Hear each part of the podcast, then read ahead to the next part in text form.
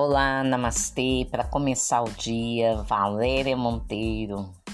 Hoje com o tema: Não deixe para depois.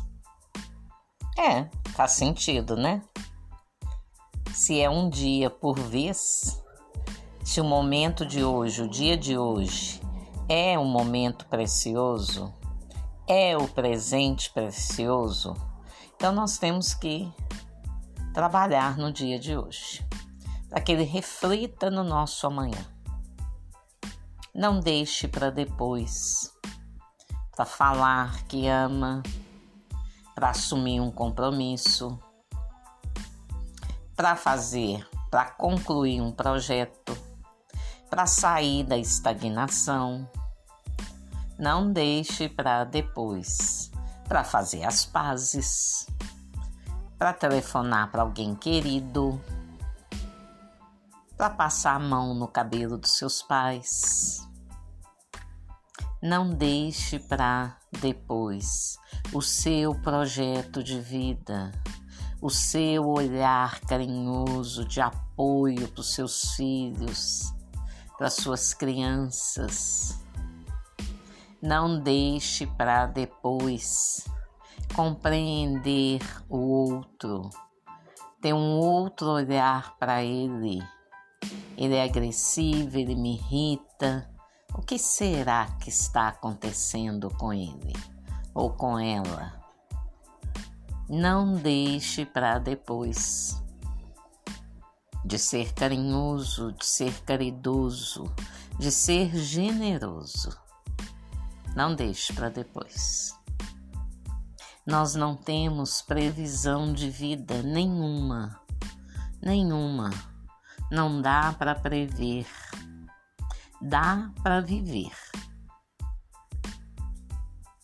Não deixe para depois você olhar para dentro, dentro de si mesmo, e mudar o que precisa ser mudado. Ressignificar o que precisa ser ressignificado. Não dá para parar na estrada Continue caminhando.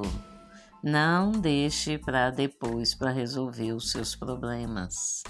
Para se entender, não deixe para depois de buscar ajuda, de ser mestre de si mesmo. Não deixe para depois. A vida não espera não vai esperar você. Ela vai trabalhar com resultados, com planos, planos de ações. Ela espera porque ela precisa agir. A vida é móvel, ela se move o tempo inteiro. Então ela não vai parar porque você parou. Ela vai continuar andando e muitas vezes o que era para ela deixar na sua porta e você não está lá para receber, ela vai deixar na porta de outro. Então, não deixe para depois. Para você viver. Não deixe para viver bem. Não deixe para depois. Viva agora. Fale, se expresse, se declare. Seja feliz com o que você tem. Quanto mais você agradece, mais bênçãos você recebe. Pare de reclamar da vida, pare de criticar os outros, pare de tomar conta da vida dos outros. Vai tomar conta de sua vida. Olha a bagunça. Não deixe para depois você se ajoelhar no altar divino, aí, aí mesmo, dentro do seu coração, para agradecer a Deus pela vida. Tem muita gente lutando pela vida. Então, ajoelhe e agradeça aí, no seu coração. Não precisa ir em lugar nenhum Tudo é sentimento, é sensação, é emoção. Faça com emoção positiva. Agradeça pela vida. Você a tem. É sua. A escolha é sua.